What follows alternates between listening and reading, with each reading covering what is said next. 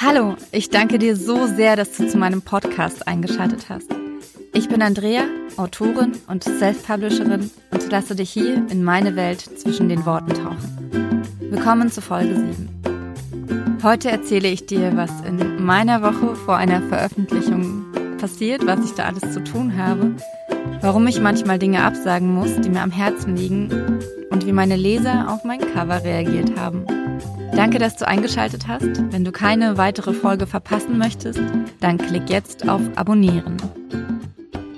Oh mein Gott, es ist die letzte Woche im Februar und das bedeutet, dass in wenigen Tagen mein erster Thriller rauskommt.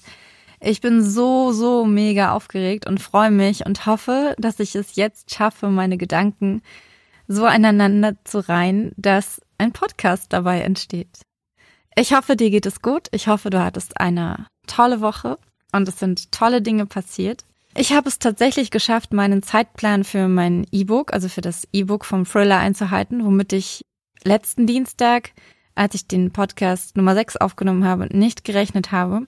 Ich hatte einen super netten Kontakt zu meiner neuen Druckerei oder der Druckerei, mit der ich wahrscheinlich ab sofort zusammenarbeite. Und ich habe viele neue Dinge gelernt, wie zum Beispiel einiges über After Effects. Das ist ähm, das Animationsprogramm von Adobe und ich freue mich schon total, diese Sachen umzusetzen. Allerdings erst in der nächsten Woche, denn diese Woche ist Veröffentlichungswoche. Und seine Veröffentlichungswoche ist einfach wahnsinnig aufregend. Ich denke, du kannst das nachvollziehen. Wenn man etwas Neues in die Welt hinaus wirft, dann ist das einfach aufregend. Und bei uns Self-Publishern ist das nochmal was anderes, denn in der Regel haben wir keine lange Vorlaufzeit, bevor oder keine lange Zeitspanne zwischen der Fertigstellung des Buches und der Veröffentlichung. Wir müssen nicht darauf warten, dass unser Buch in das Verlagsprogramm passt. Wir können das Buch rausschmeißen, wenn es fertig ist, wenn es für uns passt, wenn wir glauben, dass jetzt der richtige Zeitpunkt ist. Und es bedeutet für mich, dass ich eigentlich bis zum Schluss an diesem Buch arbeite. Ich habe zum Beispiel das Korrektorat gerade erst eingebunden. Ich werde erst heute den Buchsatz fertigstellen. Und das bedeutet einfach, dass ich bis kurz vor der Veröffentlichung an diesem Buch arbeite. Und zu diesen Aufgaben zählen zum Beispiel das Korrektorat einzubinden und auch die von den Testlesern die die Rückmeldungen zu Rechtschreibfehlern und so weiter und kleinere Logikfehler noch anzupassen. Das habe ich Gott sei Dank schon gestern gemacht. Heute folgt dann der Buchsatz für das E-Book, später dann auch für das Taschenbuch, aber erst zum Ende der Woche, denn ich muss erstmal auf den Probedruck warten von der neuen Druckerei. Und dann muss ich die Vorableser daran erinnern, dass sie eine Rezension schreiben. Ich erstelle Werbegrafiken einmal für die Online-Auftritte, also für Instagram und Facebook aber auch für Werbung, die ich direkt buche.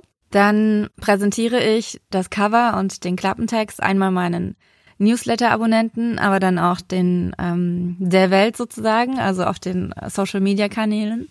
Ich muss kräftig die Werbetrommel rühren. Ich muss immer wieder auf meinem Buch hinweisen, Menschen bitten zu teilen, was ich ähm, gepostet habe, damit einfach das Buch eine ganze Menge Aufmerksamkeit bekommt. Und dann erstelle ich auch Offline-Werbemittel. Das sind Lesezeichen und Postkarten, die ich dann zum Beispiel auf der Buchmesse verteile oder auf Lesungen oder die ich in Pakete packe, die ich selbst verschicke. Also Bücher, die ich selbst verschicke. Ich muss die Produktbeschreibung schreiben, die dann bei Amazon erscheint. Ich muss die Kategorien auswählen, in die ich Amazon mein Buch einordnen lassen möchte. Ich muss die Titelmeldung fürs Verzeichnis lieferbarer Bücher schreiben, die ziemlich umfassend ist und auch nochmal das Einordnen in Kategorien erfordert, was deutlich aufwendiger ist als zum Beispiel bei Amazon. Ähm, dafür muss ich in Kontakt auch zu meinem Vertrieb gehen, muss mit dem klären, wann Bücher bei denen angeliefert werden. Ich muss mit der Druckerei im Austausch sein, um kleinere Fehler wieder auszumerzen, die Bestellmenge festlegen und so weiter. Dann kommen noch die Kurzgeschichten für den Newsletter dazu, die schreibe, die Automation, damit du diese Kurzgeschichten auch erhältst, wenn du dich für den Newsletter angemeldet hast. Und wenn ich das alles so aufzähle, glaube ich, ich sollte etwas schneller sprechen, damit ich wirklich auch noch alles schaffe.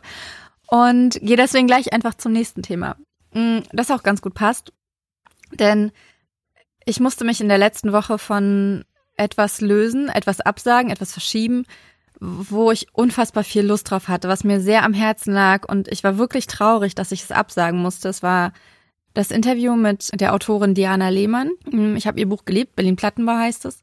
Eigentlich wollte ich am Mittwoch zu ihr fahren, wir wollten ein Interview machen, ich wollte das Interview noch posten, ich wollte das Interview von Sandy posten, aber ich merke einfach, dadurch, dass diese Aufgaben so neu für mich sind, verschlingen sie unfassbar viel Zeit. Also ich hätte etwa drei Tage investieren müssen, um, um alles online zu stellen und durchzuführen.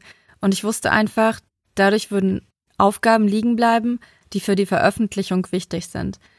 Und vor etwa einem Jahr habe ich das Buch The One Thing gelesen und dieses Buch hat tatsächlich sehr, sehr viel bei mir verändert, weil es mir klar gemacht hat, dass ich mich nur auf eine Sache vollständig konzentrieren kann. Und wenn ich verschiedene Dinge verfolge, dann muss ich in Kauf nehmen, dass ich diese Dinge entweder in einer längeren Zeit, dass ich mehr Zeit dafür brauche oder dass ich sie nicht so gut mache, wie ich sie machen möchte. Und weil mir dieses Interview so wichtig ist und auch meine Veröffentlichung so wichtig ist, habe ich mich dazu entschieden, das Interview zu verschieben. Ich finde das so spannend, denn das sind nicht nur die großen Sachen, bei denen ich es merke. Multitasking funktioniert für mich einfach nicht, auch wenn ich das sehr, sehr, sehr lange geglaubt habe.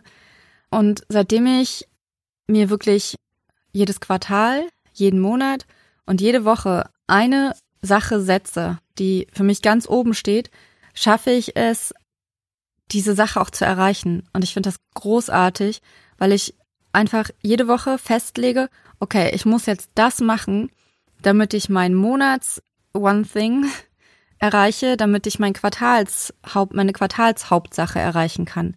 Und ich weiß, ich bin immer auf dem Weg, auf dem ich sein möchte. Ich bin immer auf dem Weg zu dieser einen Sache. Und ich merke ganz klar und deutlich, dass das nicht so ist, dass mir die Dinge zu viel werden, weil ich zum Beispiel tatsächlich Herzrasen bekomme. Ich bekomme Panik, weil mein Unterbewusstsein merkt, nein, ich gehe nicht dorthin, wo ich hingehen möchte. Und dieser ganze Aufgabenberg einfach über mich rüberrollt. Ich nehme mir viel zu viel vor jeden Tag und schiebe diese Sachen immer weiter nach vorne. Irgendwann äh, plane ich meine Tage nicht mehr, weil ich genau weiß, okay, ich bin komplett raus. Ich, äh, die Aufgaben, die ich mir vorgenommen habe am Anfang der Woche, werde ich diese Woche niemals erfüllen können, weil es einfach zu viel ist. Und der Grund dafür ist nicht, dass ich meine Zeit nicht gut einteile. Der Grund dafür ist, dass ich nicht dieser einen Sache folge, sondern viel mehr will, als ich in der Lage bin zu, zu, zu erfüllen. Ich merke es auch ganz besonders daran, dass ich mich verzettele, dass ich viele kleine Aufgaben aneinanderreihe, beziehungsweise kleine Aufgaben durch andere kleine Aufgaben unterbreche und diese Unterbrechung dafür sorgt, dass ich mich immer wieder neu in diese vorherige Aufgabe finden muss. Und dieses Unterbrechen geschieht auch gerne durch äh, Prokrastinierungsmaßnahmen, wie insbesondere Social Media. Vielleicht kennst du das ja genauso gut wie ich. Und dass man sich gerne Dinge sucht, um sich von Aufgaben abzulenken. Und bei mir ist das dann so, wenn ich weiß, okay, eigentlich ist diese Aufgabe gerade gar nicht das, was ich machen sollte. Es gibt aber auch Zeichen dafür, äh, die mir zeigen, dass ich gut im Flow bin, dass ich auf dem Weg bin, auf dem ich sein möchte. Und das sind, äh, das beste Indiz dafür sind viele Häkchen am Tagesende. Dass ich wirklich meine Aufgaben erfüllt habe. Und zwar nicht nur die Häkchen am Tag, sondern ich gehe dann halt auch immer zurück in meine Wochenplanung und in meine Monatsplanung und hake dort ab, was ich erreicht habe. Und je mehr Häkchen ich machen kann, desto mehr weiß ich, okay, ich bin komplett im Flow, ich bin absolut auf dem richtigen Weg. Und ich merke es auch daran, dass ich mehr Zeit habe am Abend, dass ich mir nicht abends noch Aufgaben vornehme, die ich am Tag nicht geschafft habe und dadurch mehr Bücher lesen kann, die nichts mit dem Schreiben zu tun haben, äh, dass ich entspannen kann, dass ich Zeit für meine Familie habe und dass ich kein schlechtes Gewissen habe, wenn ich morgens mit einer befreundeten Mutter länger quatsche, wenn ich mir Zeit nehme für Yoga und für Sport und für Meditation und wenn ich mir Zeit nehme, um mit Lesern zu, zu kommunizieren, wenn ich in der ersten halben Stunde des Tages Leser-E-Mails beantworten kann. Das ist für mich ein Zeichen, dass ich auf einem guten Weg bin, dass ich, weil ich möchte nicht, dass mein Autorenalltag stressig ist. Ich möchte nicht in einem Hamsterrad laufen. Ich möchte eine wirklich gute Zeit haben und ich möchte mein Traumleben leben. Und dieses Traumleben lebe ich nur dann, wenn ich Zeit habe. Und diese Zeit muss ich mir nehmen. Und ich nehme sie mir dadurch, dass ich so fokussiert wie möglich meinen Weg gehe. Ja, ähm, eigentlich hatte ich einen super tollen Übergang zum, zum nächsten Thema, Den habe ich jetzt nicht mehr, weil ich mich, ähm, weil ich andere Dinge gesagt habe, als ich sagen wollte. Deswegen jetzt einfach. Ich habe in der letzten Woche mein Cover meinen Lesern präsentiert. Ich habe es im Newsletter geteilt und heute auch auf Instagram geteilt. Und ich bin so dankbar und überwältigt von dem Feedback, was ihr mir gegeben habt. Ich bin so, so, so, so happy. Heute hat eine, ähm, eine Instagrammerin geschrieben, wenn sie dieses Buch im Laden sehen würde, sie würde es sofort mitnehmen, obwohl ihr der Titel nicht gefällt.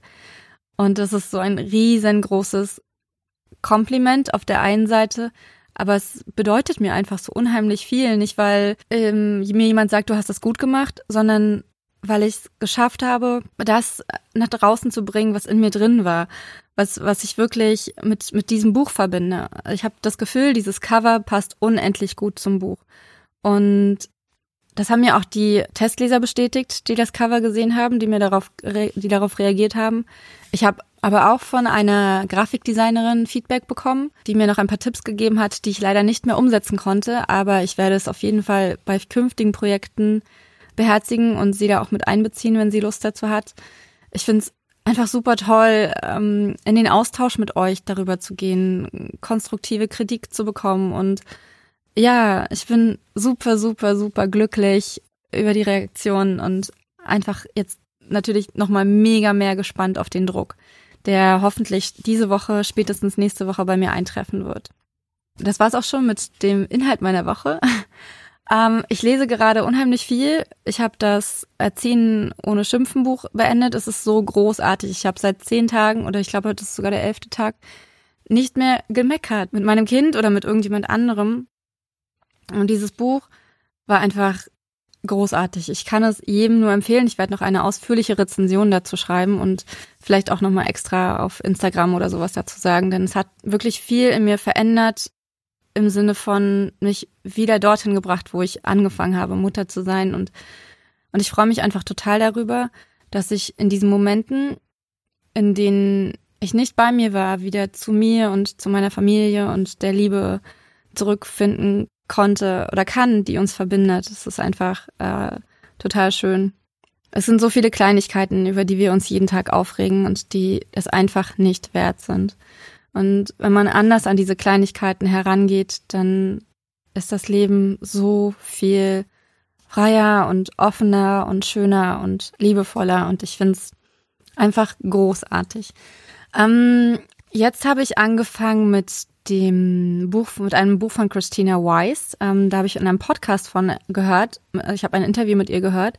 Sie ist ähm, eine sehr, äh, sehr erfolgreiche Unternehmerin und sie hat ein Buch geschrieben, das heißt Falling for Money, in dem sie ihre ähm, ja, ihren Umgang mit Geld beschreibt. Und für mich ist das ein, ein Thema, wo ich mich viel mehr mit beschäftigen möchte und muss. Denn ich finde, wir reden viel zu wenig über Geld. Wir versuchen Geld in so eine Ecke zu schieben, weil entweder man hat zu viel, dann darf man das nicht erzählen, weil man Angst vor Neid hat, oder man hat zu wenig, dann redet man sowieso nicht darüber. Und ich finde es einfach wichtig, sich mit den eigenen Finanzen auszukennen und ähm, ja, einfach für mich ist ähm, und, und, und dadurch einen, einen gewissen Stand an Unabhängigkeit zu erreichen. Das zweite Buch, das ich lese, und das verschlinge ich tatsächlich, ich habe es in der Berlinischen Galerie gekauft, in, ähm, in Kreuzberg. Es heißt Leb wohl Berlin von Christopher Isherwood. Es spielt in den 30er Jahren und er hat es auch in den 30er Jahren geschrieben. Und ich finde es faszinierend, diesen Inside-Blick in diese Zeit zu haben. Es ist eine der faszinierendsten Zeiten von Berlin, finde ich, weil so viel passiert ist. Aber wenn wir aus der heutigen Sicht darauf gucken und Bücher, die dies tun, die aus, die von heute aus dorthin gucken, dann fokussiert sich dieser Blick so sehr auf die politischen Sachen, auf die Sachen, die aus der heutigen Sicht groß sind. Und dabei gehen so viele Details verloren, die aber vielleicht unfassbar wichtig gewesen sind. Und ich finde es einfach total toll, in die Berliner Altbauwohnungen zu gucken. Ähm, in einer, der, in der ich jetzt gerade stehe, die damals schon 30 Jahre alt war, zurück in diese Zeit zu gehen und zu wissen, wie die Menschen damals getickt haben, was ihre Probleme waren, was sie geliebt haben, wie sie ihren Alltag verbracht haben. Es ist ein unfassbar gutes Buch. Mm, wenig emotional geschrieben, aber es ist auch aus der Sicht von einem Mann und von einem Mann geschrieben. Aber ich kann es bisher super empfehlen. Ich bin noch nicht so weit, aber ich verschlinge es jeden Abend weiter. Ja, und jetzt möchte ich dir einen Schnipsel aus meinem neuen Buch vorlesen. Es wird der letzte in der Länge sein in diesem Podcast, denn ab Samstag kannst du mein Buch als E-Book bei Amazon kaufen oder dir via Kindle Unlimited herunterladen. Mm, ganz bald folgt dann das Taschenbuch und auch ein Hardcover und ich werde ja das Hörbuch dazu aufnehmen. Ich bin sehr, sehr dankbar für Kritik und äh, Feedback dazu, was ich anders machen könnte oder genauso machen soll. Das hilft mir unfassbar weiter. Also zur Geschichte. Lara befindet sich gerade im Pflegeheim. Ihr Großvater ist gestorben und sie soll das Zimmer ausräumen. Wie ist er denn eigentlich gestorben? Ihre Augen wurden etwas größer und die Falte auf der Stirn verschwand zusammen mit der Ungeduld. Sie überlegte für einen Moment, sah hinaus auf den Flur und kam dann zurück in das Zimmer. Bevor sie zu sprechen begann, schloss sie behutsam die Tür. Ganz so, als würde sie keine Aufmerksamkeit durch ein lautes Einrasten des Riegels auf uns ziehen wollen. Auf ihr Gesicht trat ein Ausdruck, der zwischen Aufregung und Unwohlsein wechselte. Sie würde mir ein bisschen Tratsch erzählen, und sie wusste, dass sie mit Angehörigen eigentlich nicht auf diese Art reden durfte. Er ist eine Treppe hinuntergefallen. Eine Treppe?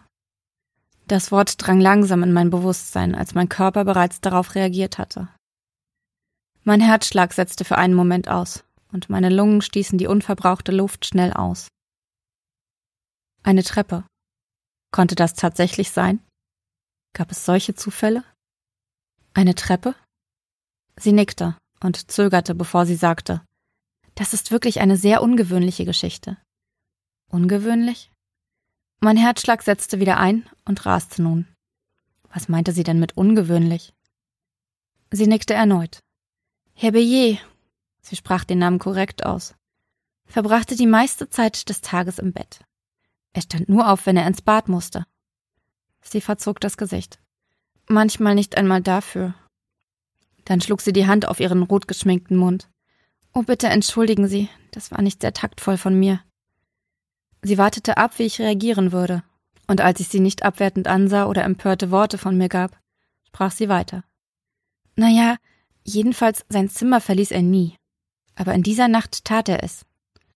Sie machte eine Pause, und ich fragte mich, wann sie merken würde, wie taktlos es war, eine Angehörige auf diese Weise auf die Folter zu spannen. Es waren zehn Sekunden. Er ging den ganzen Flur hinunter, öffnete die Tür zur Außentreppe und das war der Moment, in dem sie erkannte, dass sie diese Geschichte nicht einer ihrer Freundinnen erzählte. Und was? Wir haben ihn am nächsten Morgen am unteren Ende der Treppe gefunden. Ich schloss die Augen und sah hinter ihnen einen anderen Menschen, der auf einem Treppenabsatz ins Stolpern kam und dessen Leben auf diese Weise endete. Ein Bild, das ich mir im letzten Jahr viel zu oft mit grauen Farben ausgemalt hatte. Ich runzelte die Stirn, als mich ein Gedanke traf. Könnte es sein, dass er, nun ja, dass er diese Treppe hinunterfallen wollte? Die letzten drei Worte sprach ich sehr leise aus. Sie schüttelte den Kopf. Es gab keine Anzeichen. Er war zwar nicht besonders aktiv, aber immer freundlich und versuchte jedes Mal, uns in ein Gespräch zu verwickeln. Ihre Stimme senkte sich. Wir haben im Team darüber gesprochen, ob es vielleicht Selbstmord gewesen sein könnte. Aber wir alle glauben, dass es ein Unfall war. Ich nickte, konnte ihr aber nicht mit Worten zustimmen. Die Parallele war zu deutlich. Hat ihn denn jemand gesehen, als er das Zimmer verlassen hat? Nein, der Pfleger, der in dieser Nacht Dienst hatte, hat nichts mitbekommen. Er war viel zu viel mit anderen Patienten beschäftigt. Sie verzog das Gesicht. Eine Bewohnerin hatte Geburtstag und am Abend zuvor hatte sie diesen mit den anderen Bewohnern bei Kaffee und Kuchen gefeiert. Nun flüsterte sie. Irgendetwas war wohl nicht in Ordnung mit dem Kuchen, denn ein paar Bewohner. Sie beendete den Satz nicht. Ich verdrängte das Bild von sich übergebenden Menschen, die dabei Hilfe brauchten. Und warum war mein Großvater dann draußen? Sie flüsterte noch immer. Das ist ja das Seltsame. Es ist nicht mal ein normaler Ausgang. Die Bewohner sollen diese Tür nicht benutzen, weil es gefährlich ist. Wenn es regnet, kann man auf dem glatten Metall sehr leicht ausrutschen, wissen Sie? Ich nickte. Hatte es in dieser Nacht geregnet? Sie überlegte. Ich glaube nicht. Vielleicht lag etwas Schnee. Naja, jedenfalls ist es eigentlich nur ein Notausgang und normalerweise informiert ein Alarm uns darüber, wenn die Tür geöffnet wird. Hätte ihn denn aber nicht jemand viel früher finden müssen? Sie nickte. Es gab aber keinen Alarm. Ich stutzte. Es gab keinen Alarm? Eine zarte Röte trat auf ihr Gesicht. Ich sollte Ihnen das wahrscheinlich nicht sagen. Sie tat es trotzdem. Manchmal schalten wir ihn aus, weil wir ein paar Minuten Pause auf der Treppe machen. Sie zögerte. Nur die Chefin hat den Schlüssel für die Tür. Eigentlich. Ich verstand und nickte, fragte aber dennoch, wissen die Patienten, wie der Alarm ausgeschaltet werden kann? Sie zuckte mit den Schultern. Kann schon sein. Sie zögerte. Manchmal vergessen wir aber auch einfach, ihn wieder einzuschalten. Sie presste die Lippen aufeinander, redete dann aber schnell weiter, um eine mögliche Schuld von ihren eigenen und den Schultern ihrer Kollegen zu nehmen. Aber es hätte ihrem Großvater nicht geholfen, wenn wir ihn früher gefunden hätten. Er hat sich das Genick gebrochen und ist ganz bestimmt sofort gestorben. Ich schloss die Augen und öffnete sie wieder, als ich den Film in meinem Kopf nicht pausieren konnte. Ich wollte das nicht hören und erst recht nicht sehen. Also sah ich das Mädchen an. Mindy, ich würde jetzt gern anfangen. Sie nickte. Danke, dass Sie mir das erzählt haben. Ja, ja, natürlich. Ich bin schon weg. Ich überlegte. Und ich werde niemandem von der Tür und dem Alarm erzählen. Ihr Brustkorb hob und senkte sich mit einer kräftigen Bewegung. Danke. Ich nickte und erwiderte das Wort. An der Tür drehte sie sich noch einmal um. Oh, und wenn Sie seine Notizbücher finden, verraten Sie mir, ob er etwas über mich geschrieben hat? Wir haben uns immer so nett unterhalten. Ich hob meine Augenbrauen und erwiderte nichts. Wieder überzog eine nun etwas stärkere Röte ihr Gesicht und sie verschwand mit gesenktem Kopf aus dem Zimmer. Als sie die Tür hinter sich geschlossen hatte, drang der Inhalt ihrer objektiv betrachtet unverschämten Worte zu mir durch. Notizbücher. Mein Großvater hatte Notizbücher mit Gedanken gefüllt. Und er war die Treppe hinuntergefallen. Genau wie meine Mutter. Ja, das war's. Sag mir gerne deine Meinung. Möchtest du wissen, wie es weitergeht? Was glaubst du, ist mit dem Großvater passiert? Ich schließe diesen Podcast jetzt ab und zwar mit meinem Dankbarkeitsritual. Und heute bin ich für die Menschen dankbar, die etwas zu sagen haben und dies auch tun. Für die Menschen, die ihre Meinung laut aussprechen, auch wenn sie wissen, dass sie damit anecken werden, dass es viele Menschen geben wird, die anderer Meinung sind. Aber sie selbst sprechen aus ihrem Herzen heraus. Sie selbst sprechen das aus, woran sie wirklich glauben. Und das finde ich großartig. Es gibt ein Zitat von Coco Chanel, was diesen Gedanken aufgreift. Es ist tatsächlich das Zitat, was ich mir für diesen Monat auf die Titelseite meines Bullet Journals geschrieben habe, also für den Februar. Mm, und es lautet, The most courageous act is still to think for yourself. Aloud. Also das Mutigste, was du tun kannst, ist es für dich selbst zu denken, und zwar laut. In diesem Sinne, sprich, was dein Herz sagt, sei verletzlich und inspiriere dadurch die Menschen um dich herum. Zeig ihnen, was es bedeutet, wahrhaftig zu sein. Ich wünsche dir eine wunderschöne Woche. Ich hoffe, der Podcast hat dir gefallen. Falls ja, klick gern auf Abonnieren, teile ihn mit den Menschen, von denen du glaubst, dass er ihnen gefallen könnte und wenn du Lust hast, schreib mir eine Bewertung, schreib mir per E-Mail oder per soziale Medien, wie er dir gefallen hat. Ich freue mich auf nächste Woche und bin super gespannt, was ich dann zu erzählen habe. Danke, dass du mich hörst und danke, dass du mich liest. Mach's gut, deine Andrea.